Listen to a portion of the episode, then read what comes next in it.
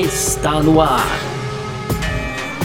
F1 Mania em ponto. Informações diárias do mundo do esporte a motor.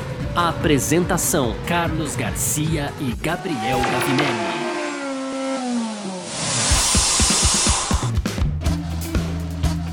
É isso então, valeu demais pela sua presença, valeu você que tá ligado junto com a gente por aqui, tá no ar, em mais uma edição do nosso podcast F1 Mania em ponto. A gente que tá sempre por aqui de segunda a sexta, trazendo um resumo do que tá rolando no mundo do esporte a motor aí, claro, o conteúdo do site f1mania.net. Entra lá também para ficar ligado em tudo que tá rolando no automobilismo aí, muitas informações e tudo mais. Tem nosso clube de vantagens, tem sempre muita coisa. f1mania.net. Aproveita aproveita também e entra lá nas nossas redes sociais, procura a gente nas suas redes sociais aí, sempre por site F1 Mania no Twitter, Facebook, Instagram. Você pode ativar as notificações aqui no seu agregador de podcasts também, pode assinar nosso canal no YouTube e por aí vai. Tem sempre um montão de coisa para você seguir a gente aí com conteúdo sempre muito legal sobre automobilismo, tá certo? Muito prazer, eu sou Carlos Garcia e aqui comigo ele, sempre, Gabriel Gavinelli. Fala, Gavi! Fala, Garcia, tudo beleza? Tudo do, meu bom dia aí, boa tarde, boa noite também para todo mundo que ouve a gente, né, Garcia? Então, nessa quarta-feira aí, dia 10 de fevereiro, Garcia, a gente acordou quando acordou não, porque ela veio um pouquinho depois, né? Teve uns dias que eu falei que, eu, que eu tive que acordar cedo, que hoje não foi o caso, viu? Acordei cedo, mas tive que esperar umas horas. E aí chegou então a divulgação da Renault, de quem será os pilotos, quem serão os pilotos da academia de jovens, é, não é da Renault, é da Alpine, então já, já desculpa o meu erro, né, Garcia? E aí o Colé tava lá, o Caio Colé tava lá introduzido nesse meio, e a gente conversou com ele né, durante a coletiva, ele que também vai ser piloto da Fórmula 3, isso a gente vai ser o tema do nosso último bloco aqui. No bloco do meio, então, a gente vai colocar a entrevista com o Miguel Paludo, né? O Paludo retorna à NASCAR aí, depois de, de ter competido lá no, nos anos do, de 2010, ali até 2013, né? Então ele faz esse retorno aí, o Brasil de novo, com uma presença ali na NASCAR. Foi uma entrevista muito bacana, a gente fez com ele, Garcia. E no primeiro bloco a gente abre aqui então com Fórmula 1. Né? Tivemos hoje aí o anúncio, né? não é oficial, né? na verdade os rumores aí de que o GP de Portugal vai ocupar aquela data vaga ali em maio no calendário da Fórmula 1, Garcia. Também ontem tivemos a confirmação oficial da Band né, como emissora aí, quem é a Band que vai tomar conta da Fórmula 1 aqui no Brasil, a nova casa da Fórmula 1, e também vamos dar algumas dicas aí sobre o serviço, né, que a Fórmula 1 oferece, o F1 TV Pro, que vai estar disponível no Brasil aqui, veio junto nesse contrato com a Band, viu, Garcia? Perfeito, é sobre isso então que a gente vai falar nessa edição de hoje aqui do nosso F1 Mania em Ponto, de quarta-feira, 10 de fevereiro de 2021. Tá no ar. Podcast F1 Mania em ponto.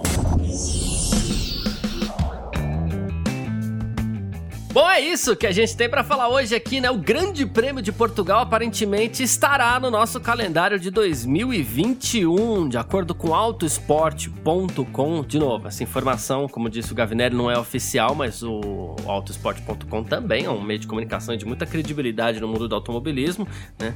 E eles afirmaram aí que a Fórmula 1 decidiu que a corrida no circuito de Portimão vai preencher aquela lacuna aberta no calendário aí pela saída do Vietnã, que seria a prova que seria seria realizada no dia 2 de maio, né?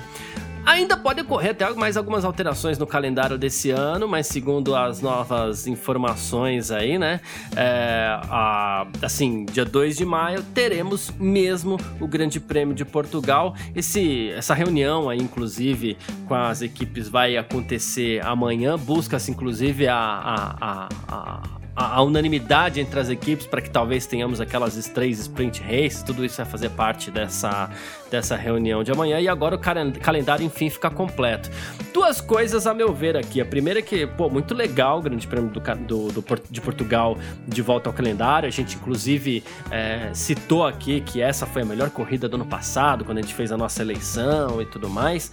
Mas ao mesmo tempo, é, a gente também já falou uma outra coisa aqui, tem muita corrida, então se essa data tá livre, poderia ter deixado livre. Então eu recebo essa notícia do Grande Prêmio de Portugal de uma forma positiva positivo e negativo ao mesmo tempo, porque eu ainda tinha uma pontinha de esperança que em 2 de maio não teríamos corrida, viu, Gavi? Ah, pois é, Garcia, eu, eu recebi assim positivamente, porque, né, como você bem colocou aí, foi, eu achei, você também achou, bastante gente concordou com a gente que Portugal foi a melhor corrida de 2020, né? Foi uma corrida realmente excelente que a gente teve, então é muito bom ter Portugal aí retornando, né, no calendário claro, mas ao mesmo tempo é isso, né? A gente também tinha essa esperança de que a Fórmula 1 fosse eliminar essa corrida, ficou meio controverso, né? Essa, esse super calendário aí muito movimentado, ainda mais do, do, com a notícia que a gente deu ontem, né, Garcia? Que talvez a gente tenha três corridas de sprint aí, não são Sim. mais três finais de semana, mas são mais três corridas e também isso força o carro, né? Então a gente pode colocar aí que o carro vai ser um pouco mais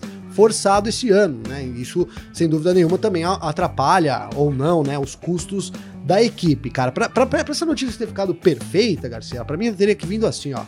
A corrida vai acontecer no dia 2 de maio e, em consequência da corrida acontecer no dia 2 de maio, o último GP de Abu Dhabi caiu por terra. Aí eu Aí comemoraria é legal, muito aqui. Aí seria legal, né? Porque a gente tem sempre essa corrida aí de, de Abu Dhabi encerrando o calendário de uma forma sonolenta. Foi assim nos últimos anos, a gente tem isso repetindo esse ano de novo, de certa forma, a gente chega lá com as coisas meio que decididas, né? Por enquanto rolou isso. Mas, cara, é uma corrida monótona, né? E, e assim, enfim, para mim poderia ser dispensada aí pra gente botar Portugal no lugar. Mas, cara, recebi, na verdade, com empolgação o fato da Fórmula 1 correr né, no circuito de Algarve, né? Então, circuito português ali, uma estrutura excelente. E, cara, vou deixar no ar aqui um mistério, hein, Garcia? Talvez os brasileiros ouçam falar muito mais de corridas em Algarve esse ano, hein? Olha só, olha só, olha só. muito bom. Mas é isso. É. é, não posso falar ainda, mas é isso. Os brasileiros devem ouvir falar muito de Portugal, gostei, viu, Garcia? Gostei dessa, da, da, desse seu mistério aí. Mas é, as pessoas devem estar se perguntando, poxa, Garcia, mas é uma corrida a mais, corrida em Portugal. Não é isso. O problema é que assim, você não gosta de corrida, adoro corrida e quero ver corrida o tempo inteiro. Mas eu começo a temer pelo futuro da Fórmula 1. A gente já falou bastante isso. Quem quiser entender um pouco melhor esse raciocínio, na edição de ontem eu falei bastante sobre isso. E, e tem mais aqui ainda sobre toda essa questão aí. É, a gente falou também da Band, que deve transmitir a Bom, a gente falava, né? A Band deve transmitir a Fórmula 1 2021, mas agora é oficial. O Grupo Bandeirantes confirmou ontem a compra dos direitos de transmissão da Fórmula 1. Acordo firmado com a Liberty Media, tá? Assinado, tudo direitinho. Preto no branco, como se fala ali, né? Que é a tinta na, na, na, na, na isso, folha. Isso. E isso. E assim, contrato de dois anos, exibições em TV aberta e por assinatura. Então, assim, Todas as 23 corridas serão exibidas ao vivo em TV aberta pela Band. Treinos livres e classificações serão exibidos também ao vivo, mas pelo canal de TV por assinatura Band Esportes, que no caso da Globo seria o equivalente a transmitir pelo Sport TV, como a Globo já fazia, né? E olha só que legal, a gente falou aqui, acabou acontecendo. A Band também anunciou a compra dos direitos de transmissão da Fórmula 2 e da Fórmula Sensacional, 3. hein, Garcia? Categorias que não eram transmitidas aqui no Brasil desde 2019. Essas categorias serão transmitidas pela Band Esportes também, tudo com narração em português. E assim, além de tudo, teremos o F1 TV Pro também, com narração da Band, né? Então, para você que, que curte aí, claro que o F1 TV Pro é um serviço por assinatura, mas para quem for assinante aí vai ter a narração em português tudo mais. A Band, a Fórmula 1 que volta pra Band depois de 41 pois anos. é, ó, Garcia, eu recebi.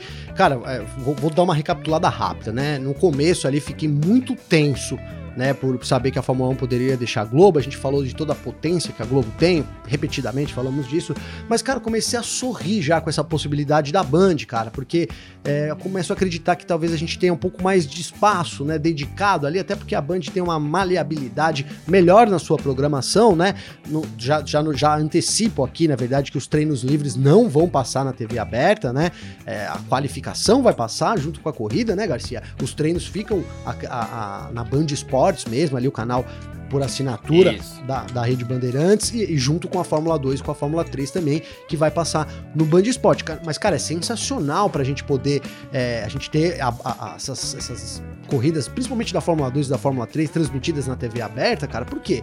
Porque a gente sabe que é o caminho da Fórmula 1 e isso passando aqui no Brasil pode aumentar a visibilidade dos pilotos e trazer patrocínios, Garcia, porque é o, é o grande problema que a gente enfrenta hoje com os brasileiros aí. Claro que é um problema global, mas o Brasil aqui, principalmente se tratando do dólar e tal, e da pouca visibilidade dos pilotos na categoria de base, né?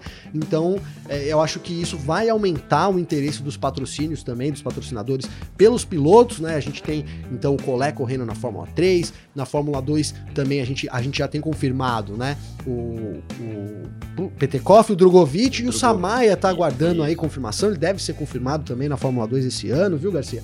Então é isso, cara. A gente vai ter uma exposição melhor do esporte e isso pode atrair mais patrocinadores e talvez seja o caminho, né, pra gente ter um brasileiro é, ali no grid da Fórmula 1, que é o que a gente sonha no momento, né? Estamos sem brasileiros na principal categoria do automobilismo e é o que a gente quer no momento, né, Garcia? Então, e rapidinho, Garcia, eu vou até falar da, da F1 TV Pro aqui, cara porque eu recebi bastante, bastante pedido aqui do pessoal explicando, para mim explicar o que que, o que, que passa realmente no, no, F1 TV Pro, o que que, o que, que abre, né? O que, que vai abrir é, de, de possibilidades com esse serviço, né? Hoje a gente já tem um serviço de TV aqui da Fórmula 1, que é o, o F1 TV Access, né? E lá você pode ver as corridas antigas, alguns replays que entram depois. Na verdade, no Brasil não. No Brasil os replays é, ficavam sempre no Globoplay, né? Aqui a gente não tinha nem essa possibilidade, né? Isso. né? Mas ali é um serviço já que, que, que, ele já tem e não é esse o serviço que vai ser aplicado no TV Pro. O TV Pro é muito mais do que o Access, né? Então todo o conteúdo que você tem do Access você tem na F1 TV Pro e aí tem um, um, um, grande diferencial, né? Todas as corridas também são passam ao vivo no aplicativo. Isso eu tô falando de Fórmula 2, Fórmula 3 e também da Fórmula 1.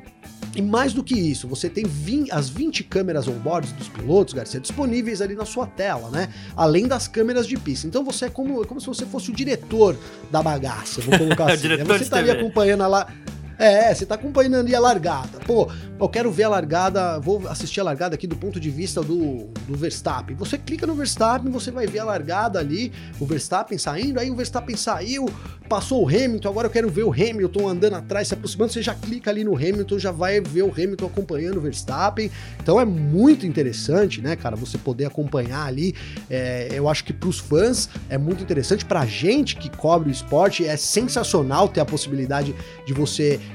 adentrar ali, você vê nuances que você não conseguia ver antes, né, Garcia? E também tem uma coisa muito legal, cara, que é os rádios de equipe. Então, além de você ver a câmera on board, você acessa o rádio da equipe real time, né, conforme eles vão falando ali, e não há nenhum tipo de censura na rádio, no rádio, uhum. Garcia. Então, tudo que os palavrões, é. tudo que não vai, não vai nem ter pi, é. porque não dá tempo de pôr o pi, né? Então, você vai poder acompanhar tudo ali, as estratégias das equipes, o que eles conversam com os pilotos.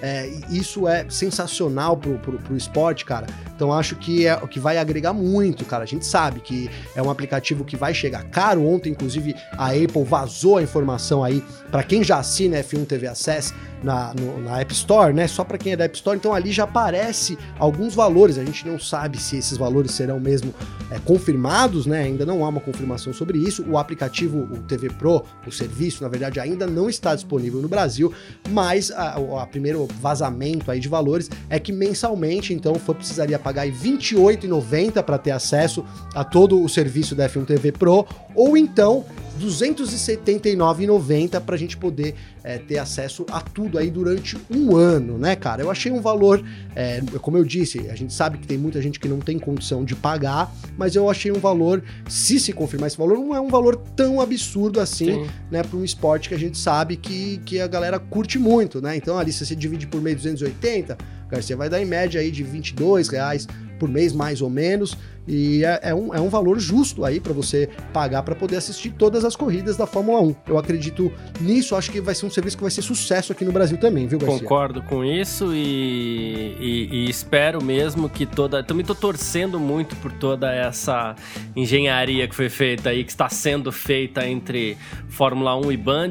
É aquela história, a gente falou bastante aqui é, sobre o desejo que a gente tinha que a Fórmula 1 permanecesse na Globo por todo o seu alcance e tudo mais, mas também é fato que se for para sair da Globo, o ideal é que vá para Band mesmo, que acredito que seja a emissora mais credenciada para transmitir a Fórmula 1 aqui no, no Brasil. Mas. Ah, e tem mais uma coisa também. Esse ano a Fórmula 1 vai parar de usar o logotipo lá do arco-íris, né, na campanha é, We Race as One. Boa. Então mudou um pouquinho ali. As pessoas estavam meio em dúvida na questão do arco-íris, se tinha alguma coisa com a causa LGBT, mas também era a cor de todas as equipes, enfim. Mas esse ano a Fórmula 1 para de usar, né? Sim, Garcia, a Fórmula 1 para de usar, segue na, com essa hashtag aí, né? Eles até aprimoraram algumas Isso. coisas, né? Também da, é, tendo em vista a campanha aí. E sabe uma coisa que eu acho muito legal e pouca gente conhece, Garcia, sobre a, a, a F1 e esse serviço que eles vêm fazendo para a sociedade, digamos assim, né? O F1 in Schools, cara, né? Acho que com certeza você já ouviu falar também. O que, que é? O programa que a Fórmula 1 ela, ela coloca em algumas escolas né, ao redor do mundo, o Brasil tem algumas escolas que tem esse programa também. Então ali a pessoa, os alunos vão criando um carro, vão criando uma equipe de Fórmula 1 e é sensacional esse projeto, é né, um projeto global aí de educação, é gratuito, né? É, assim, cara, era para ser gratuito, mas aí chegou aqui no Brasil, ele fica só a critério das escolas mais famosas aí que tem que desembolsar uma boa grana, né, Garcia? Mas mesmo assim, é um projeto muito legal. É, principalmente uma coisa que a gente vem batendo na tecla, que, né, para trazer os jovens mais para perto da Fórmula 1, né, e acho que isso é muito legal. É, isso não é novidade desse ano, já acontece há muito tempo, mas no release eles enfatizaram que eles estão aumentando isso, né, nessa tentativa aí de, de, de, de aumentar a diversidade e aumentar também a cultura da Fórmula 1. Então, para quem não conhece, aí vale a pena dar uma busca aí do que é a F1 in Schools, mais, a, mais aprofundada aí também. E se você tem interesse, tem um filho aí na idade de escolar, aí você pode também colocar o seu filho aí numa escola dessas. Claro, como eu disse aqui, não é barato. As escolas que tem esse programa aqui são escolas. O meu filho não está, infelizmente, mas quem sabe um dia a gente chega lá também, né, Garcia? É isso, perfeito. Bom, é... então agora a gente parte para o nosso segundo bloco aqui, onde a gente vai fazer a nossa entrevista com o convidado de hoje, que é o Miguel Paludo. F1 Mania em ponto.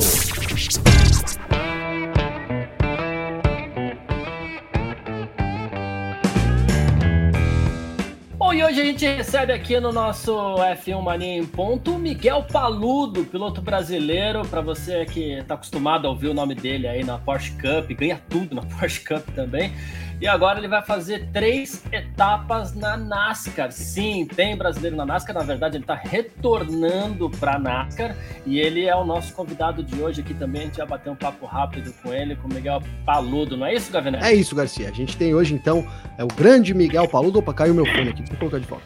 O grande Miguel Paludo aí, é seis vezes campeão da Porsche Cup, cara. Então tem uma é uma, uma trajetória muito interessante na Porsche Cup também. Já foi pole position, né? Pole position na, na Daytona, lá, em, isso ainda em 2011, né? A gente vai perguntar sobre isso também. Então é o nosso convidado de hoje, Garcia. Uma grande honra ter você aqui com a gente, viu, Paludo? Legal. Uh, prazer, Gabriel e Garcia, estar falando com vocês e todos que acompanham aí o, o canal. Prazer é nosso, o prazer é nosso, totalmente. Paulo, eu quero então começar. A gente já, o Garcia já, já deu aí a deixa, né? Você, a gente tem três corridas, então, você com a JR Motorsport, é, retorno, nesse retorno da NASCAR, né? Mas eu quero, antes de falar desse retorno, fala lá então do, do seu começo ali, né?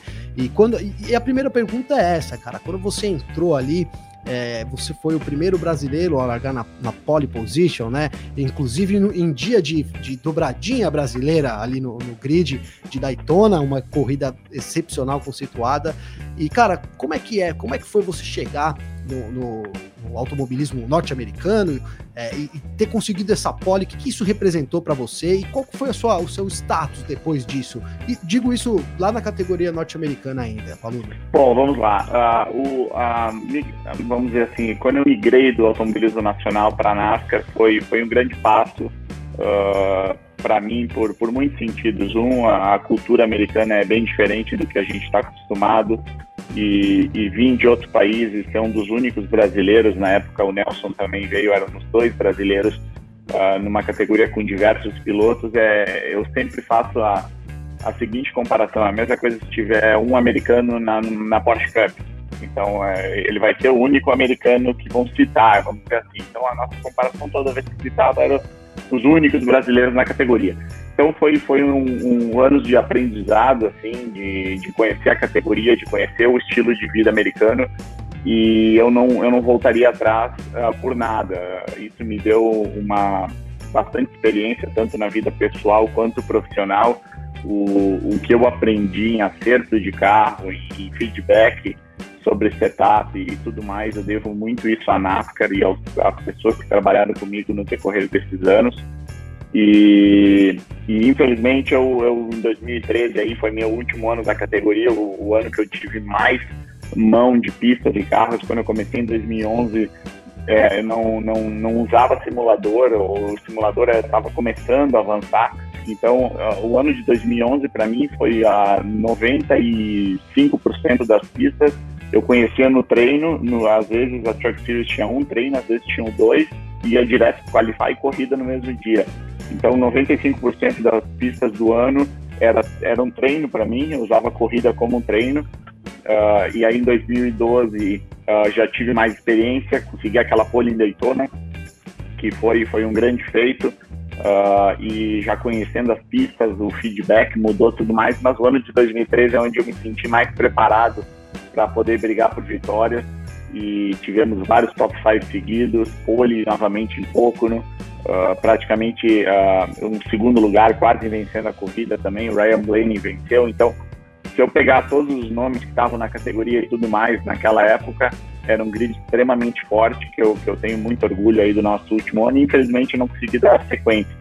Então essa, essa notícia aí das três corridas da NASCAR depois de tantos anos pode ter certeza que que me trouxeram um grande, grande sorriso no rosto aí, não por, por um momento, mas desde que eu fiquei sabendo. Você assinou com a JR Motorsport, é a equipe do Dale Hart Jr., inclusive, você vai ser companheiro de equipe do Justin Allgaier, então você está rodeado de, de nomes interessantes da NASCAR e você vai disputar três etapas em circuito misto, então você vai disputar Daytona, dia 20 de fevereiro agora, inclusive está chegando daqui 11 dias, no circuito misto, depois você corre no circuito das Américas e depois você vai para Mid Ohio, sempre circuitos mistos, né? Essas são as três etapas iniciais que você é, assinou para fazer com a JR. Você já está planejando uma volta para a NASA para fazer uma temporada inteira, seja na Xfinity, onde você inclusive já chegou a fazer provas também quando era da Nationwide. Você pensa em fazer nem que seja uma temporada completa ou de truck, ou para cima ou para baixo, tanto faz. Mas você pensa em voltar a fazer uma temporada completa nos Estados Unidos, Miguel? Bom, uh, ah,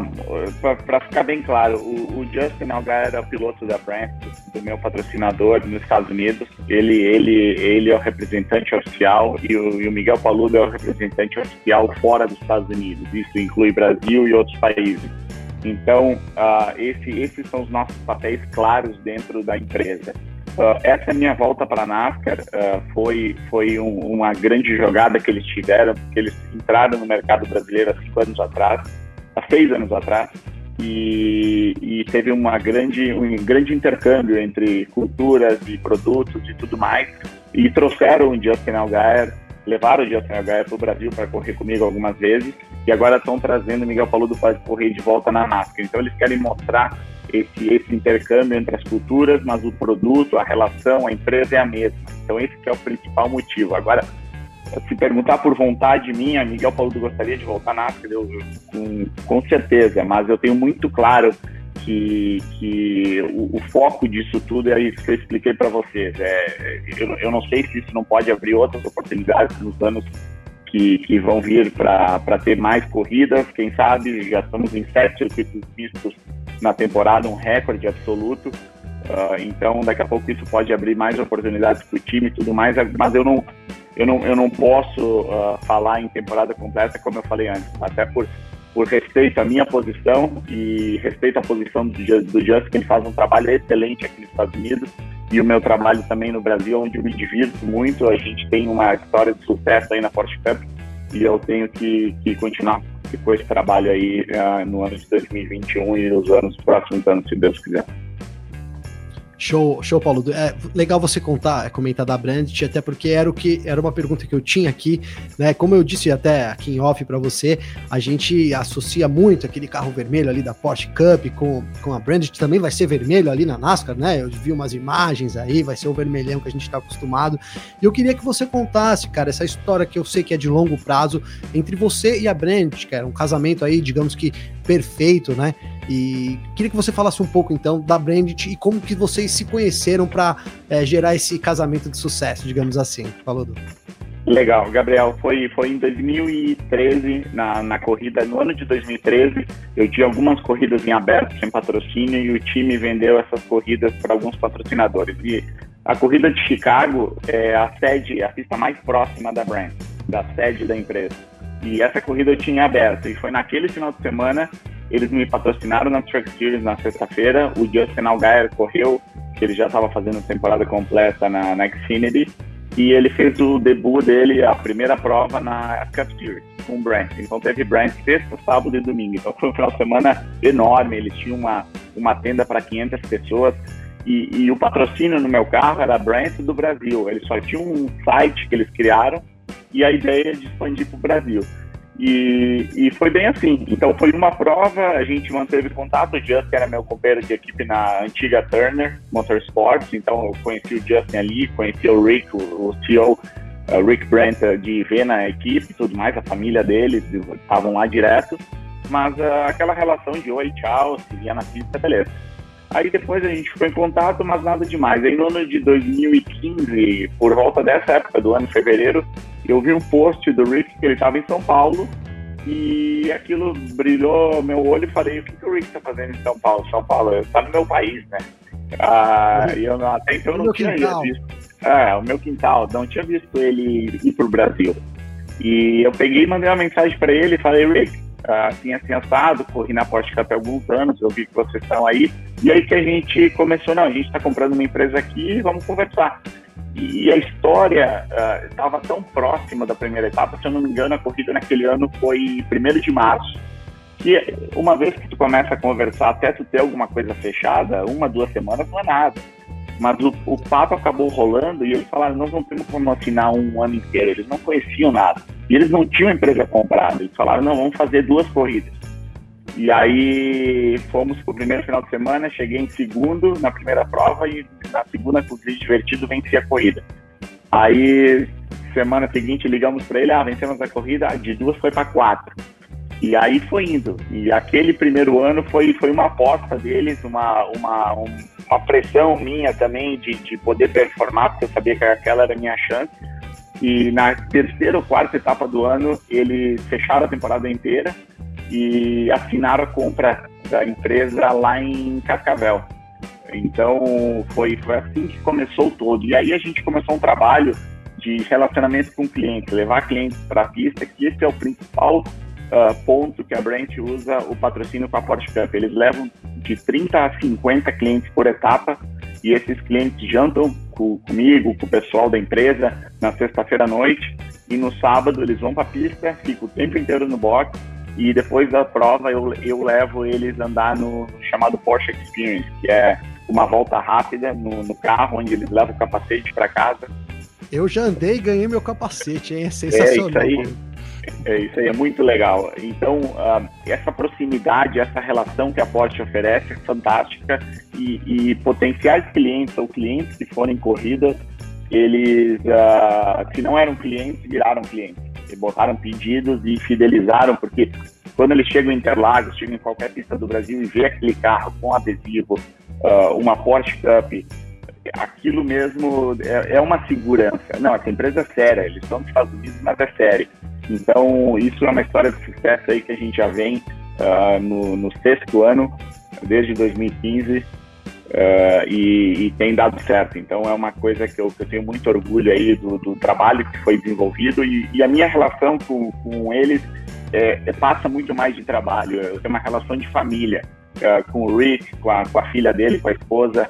Uh, o Rick é a segunda geração da empresa e a filha dele, a Sierra Shea, a terceira geração. Então ele ele tem a questão, o, o comportamento de envolver ela com tudo até, até na, na questão do automobilismo, ela é uma apaixonada assim como ele. E, e para mim, é, acima de tudo, eu tenho, tenho um orgulho enorme de poder representar essa marca aí no, no carro vermelho, como você disse. É, eu, eu falo aqui, antes de passar pro Garcia, eu, eu conheci a Brandish através do, do Paludo, né? Então foi vendo o carro vermelho, eu fui atrás, pô, o que, que faz essa firma e tal. Acho que isso deve ser história de muita gente também, viu, Paludo? Legal. Aí, Garcia.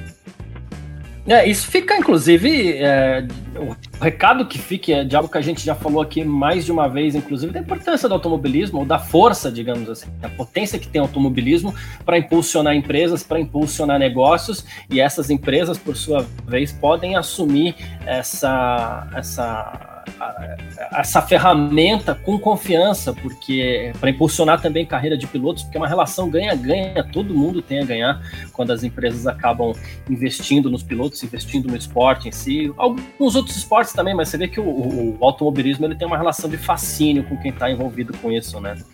É, eu queria que você falasse um pouco também da Porsche Cup, que é uma categoria que cresce forte a cada ano. É, em 2020 foi legal demais o campeonato, nomes fortes no campeonato, sempre novidades.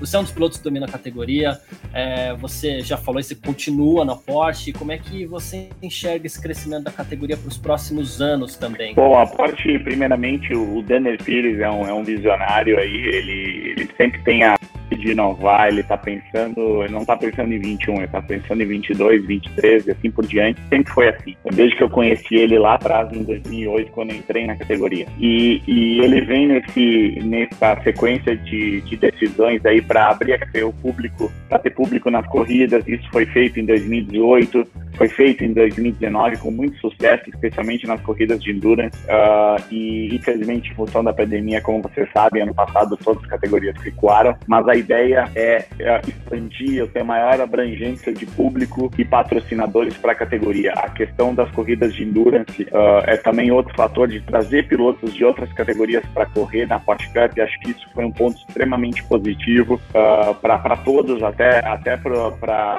o nível da, de, dos pilotos da categoria. Acho que isso foi, foi extremamente importante e eu acho que tudo isso tem, tem agregou no decorrer dos anos. E a tendência é essa, ele vai continuar com essa característica de trazer mais e mais pilotos de, de outras categorias para juntarem, uh, com a, andar com a gente aí, e o público, uh, isso não tem volta. Eu acho que o carro por si só já, já é um, é uma paixão, é um fascínio. Eu, eu, particularmente, corro no carro, mas chego na pista todo final de semana, não tem como não dar aquele sorriso assim que você vê o Porsche na garagem, uh, sentado esperando para sair para o treino. É um, é um, carro fantástico que, que todo mundo gosta, uma marca com muita história e, e, a categoria é muito igual. Esse é outro ponto especial da categoria, que é uh, uma, uma marca, monomarca, Uh, o, o, serviço que o, Denner, que o Denner oferece ele não existe, porque existem batidas entre uma prova e outra, sendo que há duas, duas horas e meia de distância. E eu posso falar por mim, uh, a última corrida do ano, essa história é até legal citar, que a última corrida vinha com problemas de freio no decorrer do ano passado. Eu vou, vou cortar a história para não ficar muito longo. E, estava muito difícil de descobrir. Conforme aqueciam meus freios, eu perdia a performance. E foi, foi, foi, foi, foi, não, não resolveu.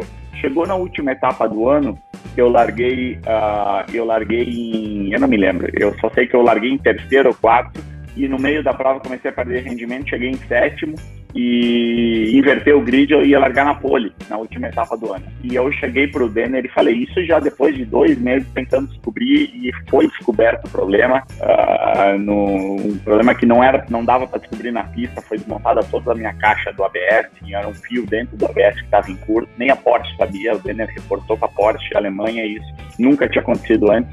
Mas uh, eu falei pro Denner, Denner, eu, eu não vou, se a gente largar, eu vou parar, porque a, a, minha performance vai cair tanto que, que eu não tenho o que fazer, eu preciso de outro carro. Ele falou, não tem carro reserva, não tem carro para ninguém. Até teve uh, pilotos que bateram na sexta-feira e não correram. Então não tinha carro reserva. E tinha um amigo meu, Adalberto Batista, corria na categoria que não estava correndo, liguei para ele, isso era meio-dia. Logo depois da primeira corrida, falei, Adalberto, estava na Bahia, ele viajando. Falei, cara, eu preciso do teu carro para correr. Ele falou, não, pode pegar. Foram lá na, na, na, sede da Porsche, pegaram o carro. O carro chegou uma, uma, uma e pouco da tarde. Uh, o Max Wilson saiu para dar uma volta para ver se estava tudo bem. O carro super aqueceu, voltou. arrumaram o superaquecimento, botaram as rodas tipo grid. E larguei na pole, liderei a corrida inteira, venci a corrida com um carro branco, com adesivo da Brand. E ali mostrou o quanto a categoria é igual. Um carro que estava o ano inteiro na prateleira, como eles chamam, parado, no, sem ter feito nada, alinharam na hora, uh, botaram os meus pneus novos que eu classifiquei e, e a gente foi lá e dominou, dominou a corrida. Então, uh, esse é o motivo pelo qual uh, eu o, eu tô indo com o carro vermelho de macacão branco e o Justin Allgaier vai correr de, de carro branco com macacão vermelho. Foi porque a Brand até então é, sempre foi vermelha.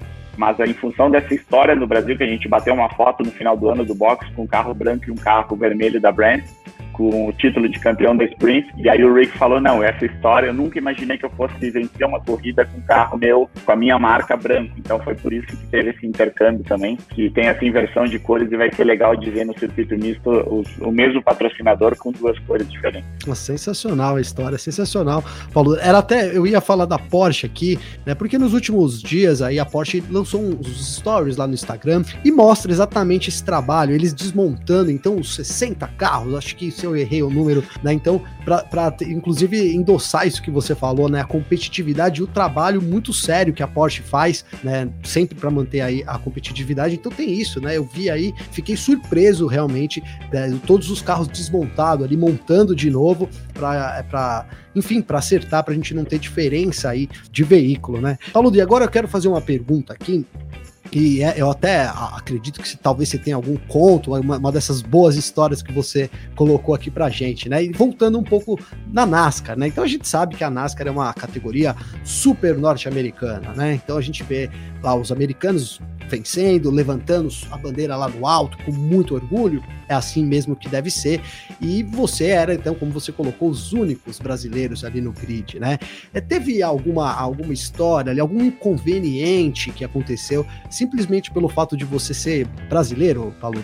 Ah, não, não diretamente, ah, mas ah, você consegue perceber muitas vezes no olhar, em pessoas, pilotos que não se aproximam de você, por, por você ser estrangeiro. Isso é um, é, é um pouco do preconceito que, que, infelizmente, ainda existe no mundo. Entendeu? É, é normal isso e não adianta. É, é, um esporte extremamente americano, com uma tradição americana, e vem o brasileiro aqui a andar na nossa categoria. Então, tem. É, então eu posso dar o exemplo do, do Ron Holiday, que, que é um dos veteranos aí. Quando eu entrei na categoria, o Ron é um dos caras que eu mais tive problema na pista por falta de respeito. E e, a gente teve uma conversa em Bristol, que paramos o motorhome lado a lado, e eu falei para ele, eu falei, Ron, a coisa mais fácil para mim é te colocar no muro na corrida seguinte e o, o, quem, quem tá perdendo respeito não é o Miguel, é você, porque tu tá causando tudo isso.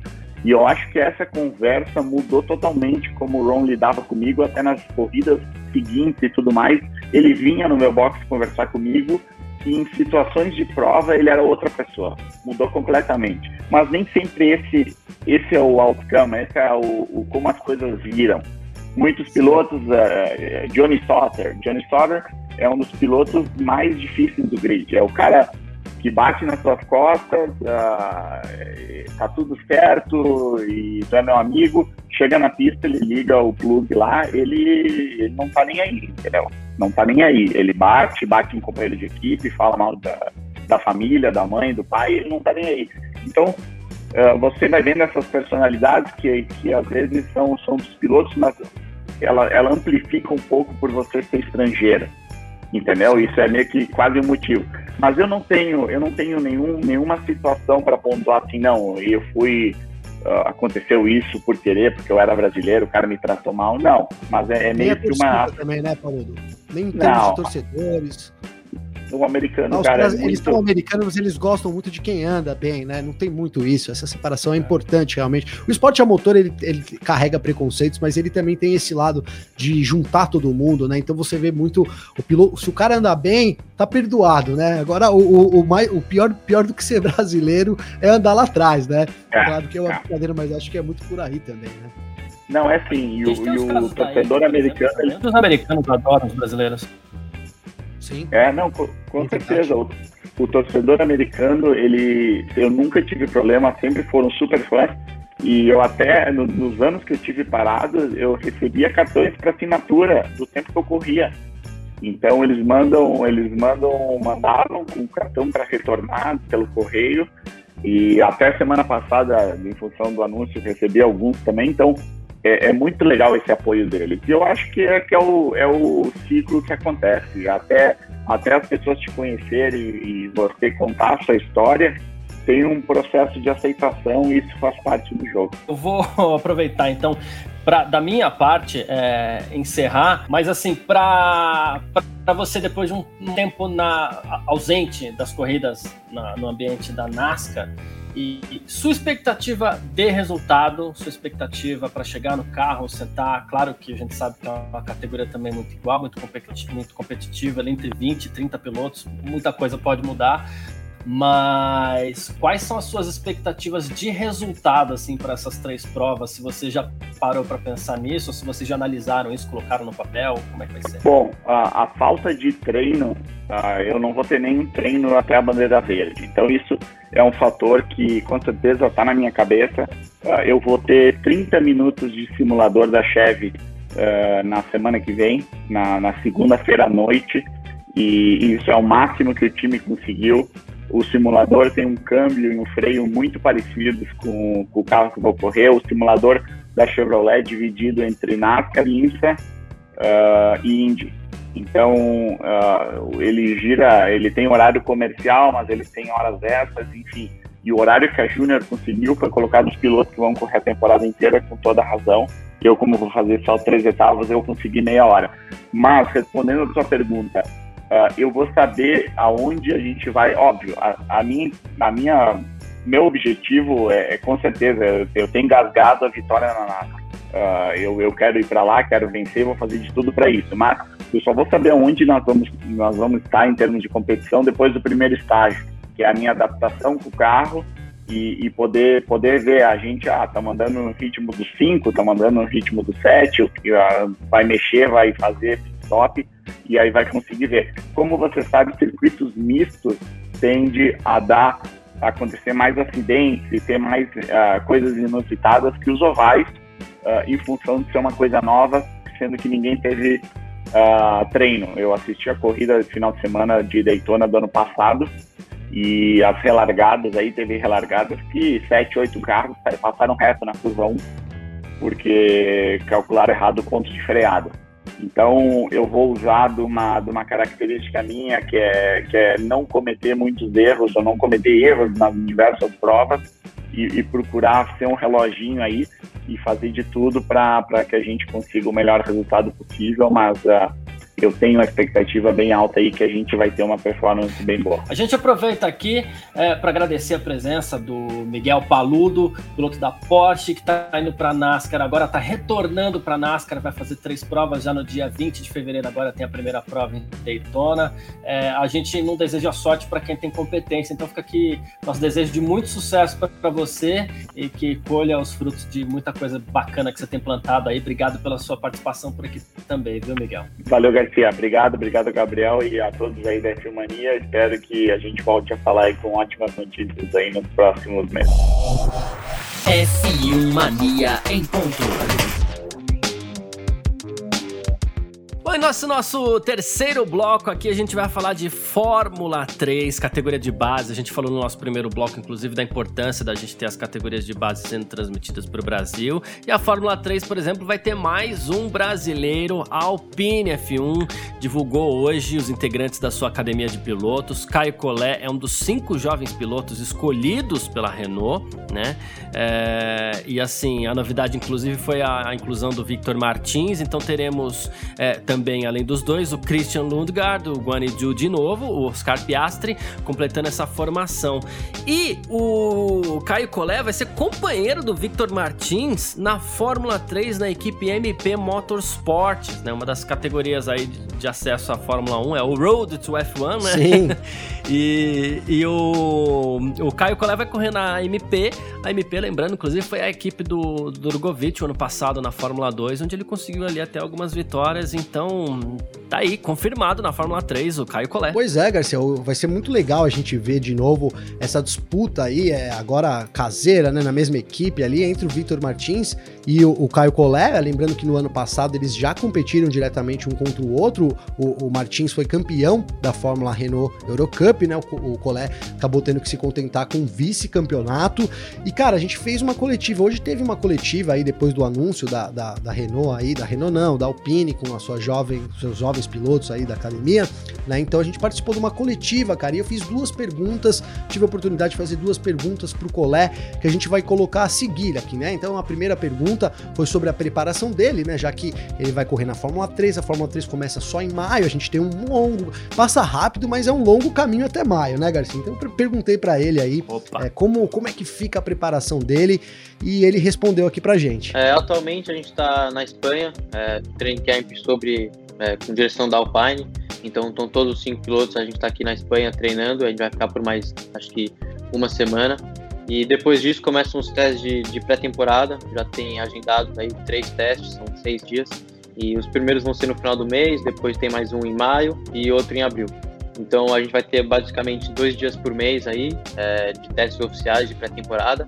Eu acho que isso, mais a preparação física e mental, e a Alpine fornece para a gente, é, acho que são os principais preparativos para a temporada. Bom, então é isso, né? O Colé foi sucinto aí nas palavras, mas ele segue preparado, segue engajado aí. Ele sabe que a disputa é, em casa, a disputa caseira contra o Victor Martins, vai ser forte esse ano. E ele também disse lá que é, ele precisa, claro, vencer primeiro o companheiro de equipe dele para pensar no título, né? Isso a gente sempre, sempre coloca aqui, é uma premissa do esporte, né, Garcia? Você primeiro derrota seu companheiro de equipe, ganha moral ali na equipe e depois segue para buscar o título, né, cara? E aí fiz mais uma pergunta ainda para ele, Garcia, que é sobre o status dele de favorito para chegar na Fórmula 1, né? Então a gente é, tem muitos especialistas aí que, que acreditam, colocam aí o Drogovic até e o Caio Collet como esses favoritos. É, lembro aqui do, do Felipe Massa, do piloto, também colocou o Caio Collet. Eu sou um dos que acredito também que o Caio Collet tem muita chance, é um dos favoritos para chegar na Fórmula 1, já tá ali no programa da Renault, tem trazido bons resultados, é um menino que, que ele é agenciado pelo Todd, então a gente sabe é, da força que isso representa, né? Então essa foi a pergunta, né? Como que o, o Collet se sente aí é, sendo colocado como um dos favoritos, né? Esse status de favorito para chegar na Fórmula 1, Garcia. E ele respondeu pra gente. Ah, eu acho que é uma coisa que me motiva bastante, me deixa bem orgulhoso do nosso trabalho. Acho que, nossa, porque não sou só eu que estou presente aqui na minha carreira, tenho bastante pessoa envolvida mas deixa bastante motivado, acho que não só dentro da pista, mas principalmente fora, acho que aquele dia você tá um pouquinho mais preguiçoso, ou que você não quer sair muito da cama, acho que isso motiva bastante a fazer o que, fazer o que tem que ser feito. Então eu levo isso mais como uma motivação e me ajuda bastante a performar não só dentro da pista, mas fora também nos dias a dias, aqueles dias que você tá aqui, é, sem, sem a sua família, sem tudo mais, que é um pouquinho mais difícil, mas acho que isso é, me traz mais uma motivação. Então é isso, Caio Collet, confirmadíssimo na Fórmula 3 nessa temporada 2021. É, o Gavinelli participou dessa coletiva com ele hoje aí. E também fica toda a nossa expectativa aí pelo sucesso do Caio Collet na Fórmula 3. A gente vai acompanhar aqui no Brasil, é, bem de perto, inclusive de novo, vale repetir a informação, teremos a transmissão da Fórmula 3 aqui no Brasil através do Band Esportes. E assim, de novo, é uma outra coisa que a gente falou, serão rodadas triplas agora no final de semana. Não são mais duas corridas, são três corridas. E as etapas agora tem ou Fórmula 2 ou Fórmula 3. As categorias não correm mais junto uma com a outra, né? Então é, temos essa diferença aí também para pro, pro, esse ano de 2021. Dá mais atenção também para essa turma que vem correndo na, na, na Fórmula 3 para esse ano. Mas é isso. Quem quiser conversar com a gente, bater um papo aí, mandar mensagem, perguntar, responder, é, elogiar, criticar, pode mandar mensagem sempre nas nossas redes sociais pessoais aí, para mim e também pro Gavinelli. Como é que faz pra falar contigo, Gavi? Garcia, é só acessar meu Instagram, né? Então é Gabriel Gavinelli com dois L's. Aí você pode deixar sua mensagem, sua pergunta. Enfim, eu recebi algumas, algumas brincadeiras aqui dos palmeirenses, né? Me chamando de secador, viu, Garcia? Mas não sou secador, não, cara. Vocês não sabem, mas eu tava torcendo pro Palmeiras, viu? Aqui não deu certo, né? Inclusive. Ah, foi por isso. É, então. foi por isso, cara. Foi por isso que eu brinquei aqui, mas eu tava torcendo pro Palmeiras, viu, Garcia? Então tá bom. Quem quiser mandar mensagem para mim também pode mandar. Aliás, eu tô sabendo que o Gabriel já tem o Clubhouse também, que é a nova rede social aí, né? Enfim. É verdade, é verdade. Tô lá já, hein, Garcia? Boa. É, tô lá no Clubhouse. E vi que você tá também, sim, né? Você tá também, sim, né? Sim, Instagram, Boa. quem quiser mandar mensagem pode mandar, arroba carlosgarciafm, ou no Clubhouse também, né? É, quero, quero entender ainda qual que é a do Clubhouse, mas quem quiser chegar lá pra conversar, a gente conversa. É, quem quiser e... me explicar também, né, Garcia? Também tô lá, viu? É, então. É, se alguém quiser me seguir no Clubhouse pra explicar, e a gente, ou então seguir o Gavinelli pra explicar, a gente entende melhor do que se trata. Ou então pode chegar junto lá no Twitter também, no arroba carlosgarcia, e a gente troca ideia, tá bom? Valeu demais todo mundo que ficou com a gente até aqui. Muito obrigado. Valeu pela sua presença e valeu você também, Gavinelli. Valeu você, Garcia. Obrigadão, cara. Obrigado por tudo. Tamo junto sempre. Né? Agradeço também ao pessoal que acompanha a gente diariamente aí. Ontem a gente teve um atraso no podcast, né? Você recebeu mensagem Isso. aí já cobrando, né, Garcia? Fico, fico... O Josué me mandou mensagem. Ai, boa. Um abraço aí pro Josué, que é membro do nosso F1 Mania Plus, né? Vale destacar que já Isso. mais uma propaganda aí. Então, seja membro aí do F1 Mania Plus. É bem interessante. A gente tá começando ainda, mas vem muita coisa boa por aí. É, então é isso, cara. Agradeço todo mundo pela, pela audiência, pela paciência e tamo junto sempre, Garcia. Sempre junto, é isso. Grande abraço. Tchau. Informações diárias do mundo do esporte a motor. Podcast F1 Mania em ponto.